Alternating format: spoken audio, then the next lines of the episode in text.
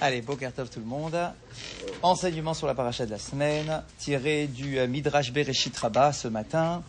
Euh, vous le savez, donc, dans la paracha de cette semaine, même si euh, cette paracha s'appelle Vaïchi, la vie, en réalité, on va nous présenter très rapidement la mort euh, de Yaakov. Alors, il y a, il y a plein d'explications là-dessus, mais c'est pas encore notre sujet. Euh, et on sait qu'au moment où euh, Yaakov va, va quitter ce monde, euh, il va vouloir faire ce qu'un père est censé faire avant de quitter ce monde, c'est-à-dire Ah, euh, recevoir tous ses enfants et bénir, euh, bénir ses enfants. Euh, alors il y a énormément de choses à décortiquer sur les brachot qui ont été offertes par, euh, par Yaakov, euh, parce que des fois on peut se poser la question, est-ce que c'est vraiment une bracha? Des fois c'est un petit peu un peu sévère, etc. Mais voilà, tout s'explique, tout se décortique, tout s'analyse euh, de manière assez, euh, assez approfondie. Euh, là, ici, pour ce matin, euh, on attire notre attention sur une petite chose. Yaakov, Berach et Zevulun. Parmi ses enfants, il y en a un qui s'appelle Zevulun. Et Yaakov lui fait une bracha euh, très euh, très belle, Zevulun et Yamim Yishkon, où on dit que toi, Zevulun, tu vas résider sur les rives euh, d'Israël et que tu auras euh, des bateaux qui te permettront de traverser les mers pour notamment faire faire du commerce. Euh, et donc on nous dit, on nous fait remarquer, chez Birkat Yaakov l'Isvulun, Kadma les Birkato les Issachar. Et on peut remarquer que la bracha que Yaakov fait à Zevulun, c'est une bracha qui est faite juste avant celle de Issachar. C'est celui qui va rester dans les. Et la question, c'est, c'est quand même surprenant parce que normalement, Yaakov, quand il fait ses brachot, il respecte l'ordre de naissance. Or là, ici, il ne respecte pas l'ordre de leur naissance, puisque normalement, Issachar est né juste avant Zevulun, et lui, Yaakov, quand il fait les brachot, il fait la bracha à Zevulun avant celle de Issachar. Je vous rappelle que tous ces enfants-là, en tout cas les deux, sont des enfants de Léa. euh, d'accord? Et donc dans la liste des enfants de Léa, l'ordre est- il est très clair, il est donné par la Torah, hein, d'accord? Euh, C'est d'abord Issachar et ensuite Zevulun. Donc normalement, Yaakov, le père, euh, quand il fait les brachot, il devrait respecter l'ordre, il, il le fait pour les autres. Bah oui. Tous les autres sont dans l'ordre de la décence. D'accord? Et ici, en plus, ils sont côte à côte, les deux, c'est quand même un- vraiment flagrant quand on le lit.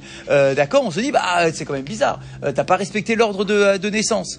Euh, alors, pas respecter un ordre de naissance, c'est pas la première fois non plus dans la Torah. Bah, on l'a vu hier déjà avec, avec Ephraim et Ménaché, d'accord Où on peut inverser pour telle ou telle raison les ordres de naissance. Mais là, ici, il n'y a pas ce genre d'explication par rapport à, à Issachar et Zevulun, euh, d'accord Et pourtant, il y a bien eu une inversion dans l'ordre de, des brachot qui, qui sont offertes par, euh, par Yaakov. Et donc, on nous dit Madoua, tout simplement, c'est pourquoi? Pourquoi est-ce qu'on a inversé dans les bénédictions et qu'on a mis Zevulun avant euh, Issachar? Issachar gadol beshanim misvulun. Alors que Issachar, il est plus âgé que Zevulun, vet yeter abrachot et nik Yaakov levanav les filles gedulatam. Alors que toutes les autres bénédictions, comme on vient de le dire, elles ont toutes été données selon l'ordre de naissance du plus grand au plus petit. Beraham, mi pene chez Zevulun Asak ve Misrar ou Pirnes et Issachar, chez Asak Vatora. Et la réponse, on la connaît, elle est très emblématique de la vie du peuple juif, où on nous dit, oui, mais il y a une raison, bien évidemment, c'est que Zevulun, lui, c'est un homme qui travaille et qui fait du commerce. Issachar, lui, c'est un homme qui étudie. Issachar Hamor Garem. Lui, on le compare à, à un âne osseux. Euh, c'est-à-dire c'est celui qui est capable comme ça de tenir euh, dur, euh, d'accord, et de porter euh, le joug de la Torah sur lui, dans le sens de l'étude approfondie, etc., etc. Et alors, et alors, on nous dit comme ça. À propos de l'étude de la Torah, il est écrit Etzraim la. Celui qui étudie la Torah, c'est comme s'il tenait un arbre de vie. Donc c'est magnifique, c'est un verset qu'on lit à chaque fois qu'on sort le Sefer Torah, qu'on rentre le Sefer Torah, d'accord c'est un arbre de vie pour celui qui s'y accroche, accroche euh, d'accord Et que nous tous, quand on étudie la Torah, on a une source d'énergie euh, renouvelée, d'oxygène renouvelé. Mais il est écrit dans la suite de ce verset. Vetomchea Meushar.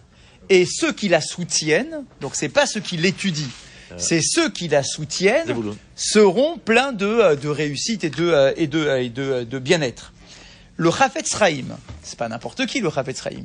Regardez ce qu'il écrit, écoutez les mots du Chafetz Chaim. Aboré, Sheumekor Atov et Achesed, le créateur du monde, qui est à l'origine de toute bonne chose qui est sur terre. Yada Merosh, c'est pertinemment chez Iefchar les Ouma Shelema, chez Yasku Rakbatora. Ah ouais. C'est clair, hein Il sait pertinemment qu'il n'est pas possible d'imaginer un ouais. peuple entier ça. qui passe son temps à étudier la Torah. Ah. Ce n'est pas possible. Et c'est pas euh, le gars du coin qui est en train de dire ça. C'est le Chafetz Chaim. Le Chafetz Chaim qui passe sa vie à étudier la Torah, donc il sait ce que c'est. Il... Il nous dit, on ne peut pas imaginer que le modèle pour le peuple entier, c'est de passer notre temps À étudier dans une yeshiva et de ne pas sortir d'une yeshiva. Ce n'est pas concevable. Et on est obligé de gérer notre vie de peuple comme un peuple, entre guillemets, normal. On n'est jamais très normal, nous, hein, mais normal dans le sens où, minak derech eretz, t'es obligé de t'occuper des, des activités du quotidien, de ta parnassa, de ton activité professionnelle, etc., etc. La reine,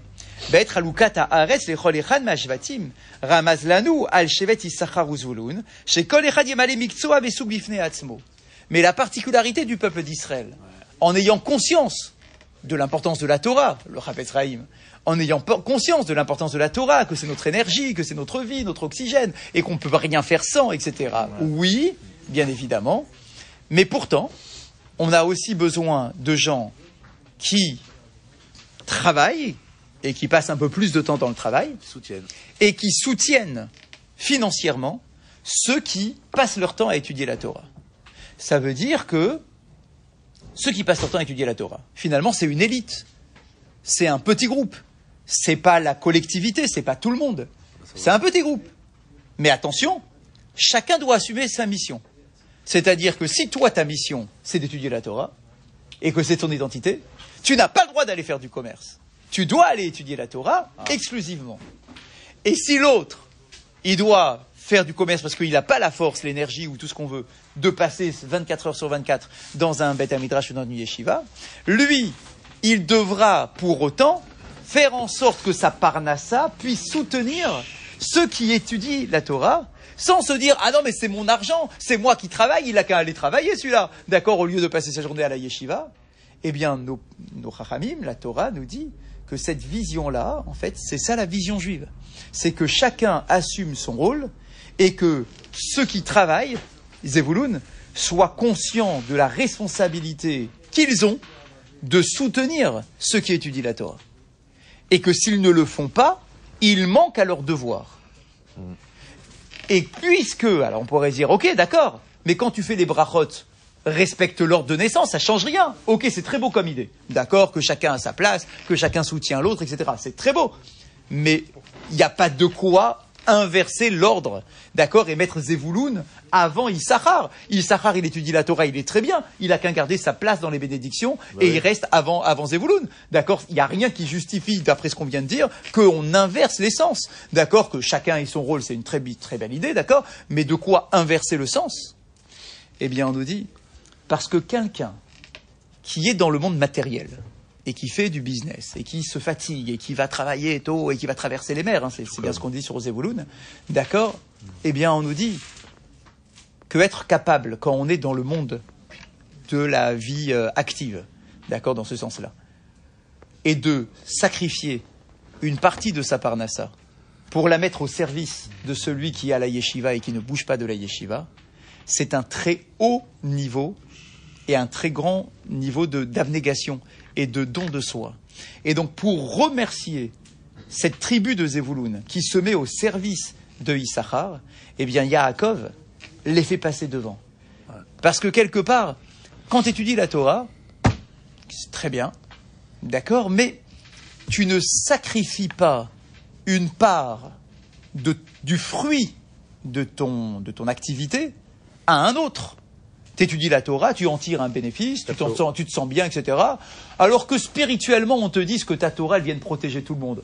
Bah oui, ok, d'accord, mais ça m'a pas retiré le pain de la bouche. D'accord, ça m'a pas retiré l'argent, la pièce là qui est dans ma main. Tu es en train de dire simplement que mon mérite, il va sur tout le monde. Ouais, bah oui, vas-y, mon mérite va sur tout le monde. Ça me donne une sorte de fierté. Grâce à moi, le peuple d'Israël est protégé, etc. Vas-y, je suis ok sur ça. Mais de dire à quelqu'un que la pièce qu'il a dans la main, on va lui retirer pour la donner à quelqu'un d'autre, et que lui, il va être d'accord de le faire, vas-y, fais-le avec plaisir, etc., je travaille pour donner à l'autre, c'est un degré d'abnégation qui est, qui est extrêmement élevé. Et donc, pour donner du courage et pour montrer à quel point Zevouloun, c'est pas le gars à qui on va dire bon allez va bosser toi, d'accord va bosser et puis l'autre étudie la Torah, lui il est bien et toi t'es le gars qui va travailler et qui va trimer tout le- toute ta vie. Eh bien Yaakov, en inversant les sens, il vient dire à, à écoute Zevouloun, ton activité, elle est tout aussi importante que celle de Issachar. Elle est tout aussi importante et d'ailleurs je te mets avant Issachar dans les, euh, dans les brachot parce que si tu n'es pas là, eh bien la Torah de Issachar, elle ne tient pas non plus. Parce que Issachar, il a beau passer son temps à la yeshiva, mais il y a bien un moment où il mange. D'accord Il y a bien un moment où il a besoin d'avoir un truc dans la bouche. Et ce truc dans la bouche, qui alimente ceux qui étudient la Torah et qui sont exclusivement dans la Torah, eh bien, on a bien besoin de, de Zevouloun pour l'amener euh, dans la bouche. Donc, il- s'il n'y a pas d'essence, il n'y a, pas de moteur, quoi. Il n'y a rien. Ça peut pas, ça peut pas avancer. Et donc, on est en train de nous dire que Zevouloun, du coup, il a comme ça une sorte de, de mise en évidence par Yaakov. Il a un rôle très important à jouer. C'est pas le gars que l'on regarde de haut en disant bah toi t'es bon en qu'à faire du commerce, d'accord, et euh, t'es pas capable, t'es pas assez raffiné pour euh, pour étudier la Torah. Au contraire, on lui donne du kavod, on le met avant, on lui fait prendre conscience que son rôle est extrêmement important. Vetom Rea Meuchar, c'est eux qui soutiennent la Torah et que ceux qui soutiennent la Torah, soutiennent la Torah, ils ont comme ça un titre très euh, euh, très particulier. Mais maintenant, il faut savoir deux choses. C'est que chacun est responsable de l'autre. Ça veut dire que quand Issachar, euh, quand euh, ouais, Issachar, il étudie la Torah, il faut qu'il comprenne que c'est pas simplement, euh, oui, grâce à son étude, euh, son mérite euh, va, va rejaillir sur l'ensemble du peuple d'Israël. C'est pas ça qu'on dit en réalité. On dit que Issachar, il doit vraiment considérer qu'il y a une part du mérite, de son mérite en tant qu'étude, qui va chez Zevouloun. Ça veut dire que, dans l'idée, c'est le même sacrifice que quelqu'un qui a une pièce dans la main et qui la donne à son voisin. Eh bien, Issachar, quand il étudie, il faut vraiment qu'il comprenne qu'il étudie pas en se disant, bon, bah voilà, j'ai un mérite d'avoir étudié. C'est que, exactement comme Zevouloun vis-à-vis de toi, il y a une part de ton étude, du mérite de ton étude, qui revient, euh, qui revient à l'autre. Et, Issachar, et Zevouloun, quand il travaille, il doit y aller en se disant que la bracha qu'il attend de sa parnassa, la bracha quand il se tourne vers Dieu en disant Hachem fait en sorte que je puisse gagner de l'argent, eh bien il faut bien qu'il pr- comprenne que sa bracha, elle dépend de sa volonté exprimée de soutenir la Torah et de soutenir son frère qui est en train d'étudier euh, la Torah. Dernière chose, on dit mais ce n'est pas pour autant que Zevouloun est dispensé d'étudier la Torah.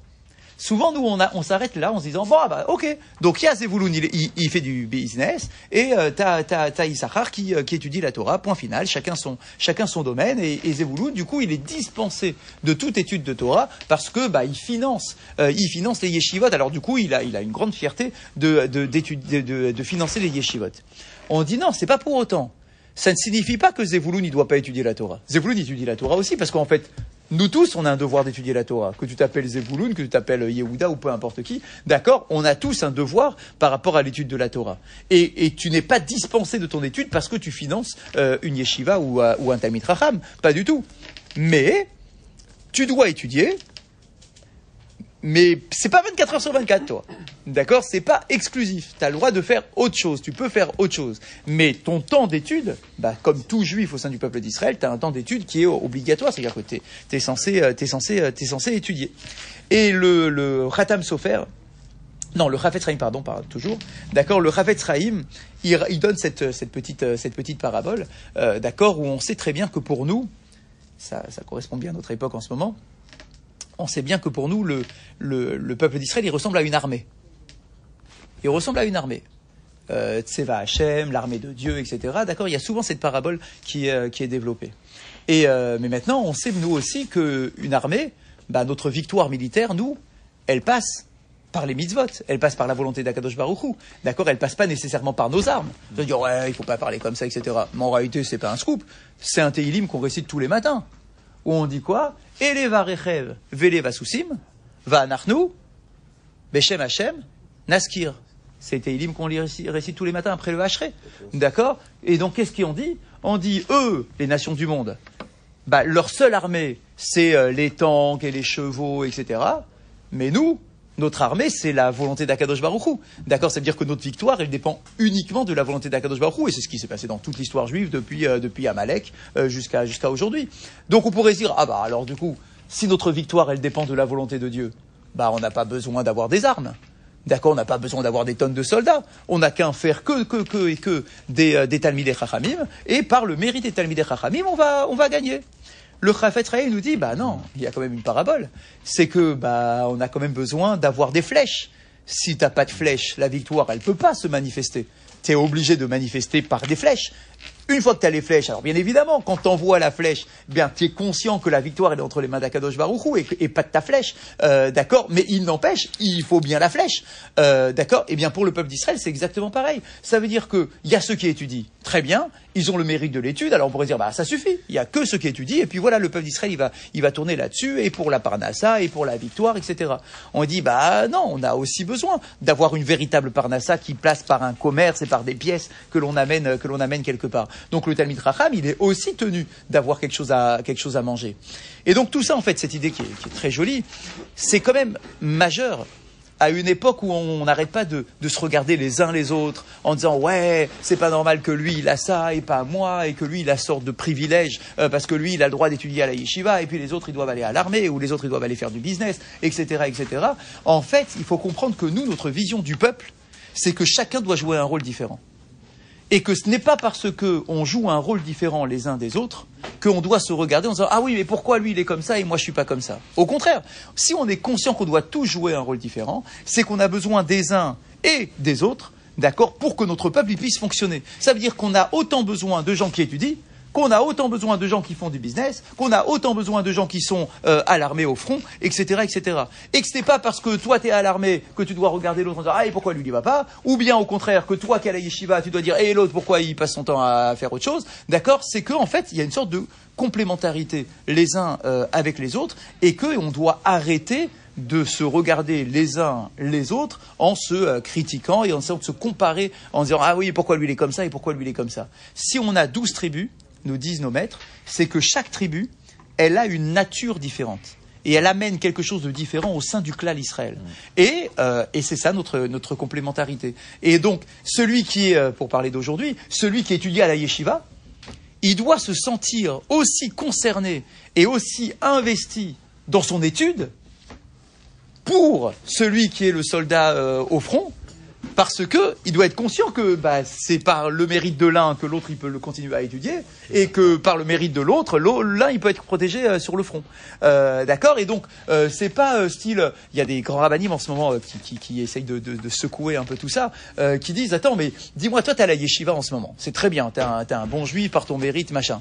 Mais dis-moi tu peux pas te dispenser de ta responsabilité communautaire en tant que peuple juste en te disant Ah non, mais ça va, moi j'ai lu un Teilim ce matin en me réveillant.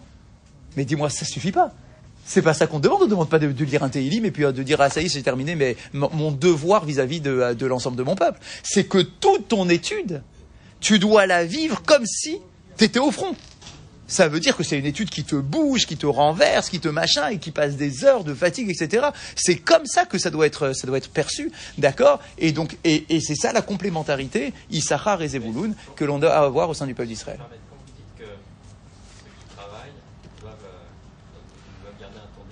Aussi, bien sûr. T'es pas dispensé. Ça, ça se comprend très très très bien parce que de toute façon, il faut que même celui qui travaille, il évolue aussi. Au-delà de sa participation en plus Bien évidemment, vous avez tout à fait raison. On ne peut pas appliquer le même raisonnement réciproque à celui qui investit un temps d'études. Ça doit travailler. Une base.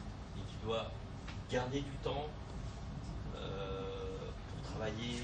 Euh, alors, bien sûr, alors les rabbinim, Ah. Razak, vous avez tout à fait raison. Vous avez tout à fait raison. Les rabbinim, ils parlent de ça actuellement. Euh, ils parlent de ça, en fait, même depuis, euh, depuis après, la, après la Shoah. En fait, il faut comprendre un truc, historiquement. La Shoah, elle a bouleversé l'image du peuple juif. Et il faut bien comprendre qu'après la Shoah, il n'y avait plus de vie juive. D'accord? Le judaïsme euh, d'Europe de l'Est, qui, avec tous ces rabbinim, avec tous ces talmidei chachamim, etc., tout ça a disparu. Et il faut bien comprendre qu'au lendemain de la Shoah, il a fallu reconstruire une identité et une étude juive qui a été complètement arraché. Complètement. De quoi, de quoi? Si, bien sûr. Mais on parle ici de millions. De millions de personnes, de 6 millions de personnes. Et toutes ces communautés-là, reprenez vos livres d'histoire, ce sont des communautés dans lesquelles il y avait une vie juive qui était intense. Des yeshivot, des études des rabbanim incroyables, etc. Donc il a fallu un moment repenser un judaïsme, un nouveau judaïsme. Et donc, on a été dans le sens, et beaucoup dans le monde ashkénaze, c'est pas pour rien, on a été dans un sens où il fallait créer un modèle d'études exclusives pour recréer quelque chose. Exactement. Avec le temps, Baruch Hashem, ça s'est développé, et puis maintenant il y a des yeshivot partout, et puis le monde juif il s'est redéveloppé, etc. C'est pour ça qu'aujourd'hui beaucoup de rabbinim commencent à dire très bien, il faut continuer les yeshivot et tout, mais peut-être qu'on peut avoir un temps d'études, de, de travail, en plus du temps de yeshiva. Et effectivement, je parle ici dans le monde des yeshivot, maintenant il y a beaucoup de kolelman, beaucoup de avrechim, qui consacrent un petit temps, aussi pour gagner leur parnassa, parce qu'il y a bien un moment où euh, Zevulun, Baruch Hashem, il est gentil, il donne de l'argent, etc. Mais il y a aussi un moment où tu dois gagner aussi un peu ta parnassa, parce que c'est pas évident, même pour... Comprenez bien que c'est aussi un degré d'abnégation, hein, d'accord, de, de vivre dans des, dans des conditions financières qui sont très difficiles euh, dans, les, dans les yeshivot, etc. Donc on essaie de retrouver maintenant un petit équilibre, et on termine toujours en disant, mais que celui qui a une faculté d'étude qui est exceptionnelle, que celui-là, il doit, il doit rester 100% dans l'étude. Parce qu'il y a des Neshamot quand même par qui sont particulières. D'accord Et ces Neshamot-là, il faut qu'elles qu'elles s'investissent dans, dans la Torah peut-être un peu plus que euh, la moyenne ou un peu plus que, euh, que, euh, que les autres qui sont aussi dans des, dans des yeshivot. D'accord Donc on a comme ça, vous voyez, un, un, un, un, modèle comme ça idéal du, du peuple d'Israël où on doit prendre conscience finalement qu'on a besoin, on a besoin qu'on ait un, un pilier de Torah, d'études qui est extrêmement développé et que moi qui, qui me réveille tôt pour aller travailler, etc., ça doit pas me faire mal au cœur de me dire ah ouais mais pourquoi lui il est dans sa yeshiva tranquillement au chaud alors que moi je vais bosser euh, tous les matins et que je dois lui donner un peu d'argent. D'accord? C'est pas un problème dans notre modèle euh, du peuple d'Israël et qu'on est effectivement euh, pas forcément à chercher une égalité dans le dans le quotidien. Bien sûr, je parle ici des gens, d'accord, Issachar, c'est celui qui porte la Torah, mais d'accord, c'est. Bien évidemment, et il y a un mérite qui est incroyable. Donc en fait, ce que Yaakov veut nous faire comprendre ici, c'est que chacun a son mérite. D'accord? Et que celui qui étudie, il ne doit pas euh, dédaigner euh, celui qui va bosser, et que celui qui va bosser, il doit aussi soutenir celui qui, euh, qui étudie. C'est cette alliance euh, parfaite entre Issachar et, euh, et Il l'a placé avant même. Et il a placé avant, carrément. D'accord? Il a basculé, exactement. Mais le fait qu'il le place avant ne lui donne pas plus d'importance par rapport à l'autre. Alors en réalité, c'est juste pour rééquilibrer, en fait. D'accord. En fait, ça rééquilibre. Alors, à la du jour, compléter celle d'hier, on avait vu hier dans les lois du Zimoun, si vous vous souvenez, dans les halachot sur le Zimoun. On a dit que si un groupe attablé à la même table, dans ce groupe-là, il y a des gens qui mangent du bassari des gens qui mangent du halavi. On s'est posé la question de savoir est-ce qu'ils s'associent pour un même zimoun? D'accord? Alors on a dit oui. On a dit oui. Ah ouais, comment ça se fait? Parce que celui qui mange du halavi, il peut manger de l'assiette du, euh, du bassari. Alors que certes, celui du bassari ne peut pas manger dans le halavi, mais dans un sens, c'est possible. Donc du coup, il y a une sorte de. D'union, d'accord On est ensemble, et donc du coup, il y a cette notion de zimoun. Bien. Maintenant, on a dit Ah, hier, on a terminé, et dans l'autre sens, imaginez maintenant le cas où celui qui mange du, bas, du halavi, il ne peut pas manger du bassari. On avait juste dit ça hier, et on a dit, alors et lui, dans ce cas-là, est-ce qu'on s'associe du coup, puisqu'il faut bien qu'il y ait un aliment que l'on puisse partager? Le pain. alors, la- la- le point de ce matin, c'est de savoir, attends, mais comment c'est possible que quelqu'un qui mange du halavi ne puisse pas manger du bassari? Bah, alachiquement, c'est autorisé, non? Je mange du, halavi, je peux aller piquer le, la- le steak de mon, euh, de mon voisin. Alors, en fait, j'ai trouvé plusieurs cas qui viennent justifier cette halakha. Par exemple, on est le jour de Rosh Chodesh du mois de Av. Ashkenazes. Comme vous le savez, le jour de Rosh Chodesh Av, certains mangent de la viande, mais d'autres ne mangent pas de viande. Déjà depuis Rosh Chodesh. Et donc, du coup, celui qui mange du halavi, s'il mange pas la viande de son voisin, effectivement, peut-être qu'il ne peut pas en manger. Non pas parce que, alachiquement, on n'a pas le droit de manger de la viande quand tu manges du halavi. Oui, tu as le droit de manger de la viande. Mais là, aujourd'hui, c'est Rosh Chodesh. Et toi, tu es quelqu'un qui, déjà, à Rosh Chodesh, ne mange pas de viande. Eux, ils mangent de la viande. Donc, du coup, c'est quelqu'un qui mange du halavi qui ne peut pas manger du bassari. Et donc là, dans ce cas-là, eh bien, il faut comprendre que dans ce cas-là, on ne peut pas faire le zimoun. Pourtant, partage le pain. Sauf si, Razak, il y a un aliment neutre entre les deux que l'on peut tous manger. Il y a du pain, autrement fait Oui, mais ça. Alors, je précise, forcément du pain qui n'a pas été contaminé par la- le bassari de l'autre. Ouais, bon. Par exemple, il a pas fait, euh, il a avec ses mains pleines de gras de viande, Ah d'accord. Il a pas pris son truc pour couper la baguette, etc. Euh, d'accord. Donc ça peut être soit ce cas-là, soit aussi euh, ce que j'ai trouvé, quelqu'un qui serait pour des raisons de santé, qui peut pas manger de viande. On lui dit ah tu manges pas de viande, c'est trop dangereux pour toi. Ou bien quelqu'un qui serait euh, végétarien, ou bien quelqu'un qui serait après euh, Rosh Chodesh du mois de Av et qui participe à une Seudat Mitzvah. Pour, vous savez que d'après la halakha, une Seudat Mitzvah, même après, après le Rosh Chodesh Av, on a le droit de manger de la viande. Ah oui, mais moi qui mange du lait, moi j'ai pas participé à la Seudat Mitzvah, j'ai pas, j'ai pas écouté le Sioum, j'ai pas participé à la Brit Mila, etc. D'accord, donc je débarque et je vois des gens qui sont en train de manger de la viande. Et moi je pourrais arriver avec mon côté, euh, d'accord, avec mon petit truc, mes pâtes au fromage ou mon pain, euh, mon sandwich au fromage. Euh, d'accord, on peut dire ah, et du coup est-ce que ça marche? En fait, non. Dans tous ces cas-là, il faut absolument qu'il y ait un aliment qu'on puisse partager. Et normalement, c'est le pain, le- l'aliment qu'on puisse qu'on partage.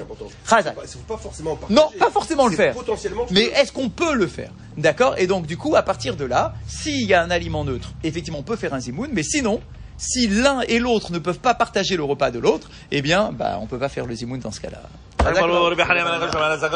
Ah.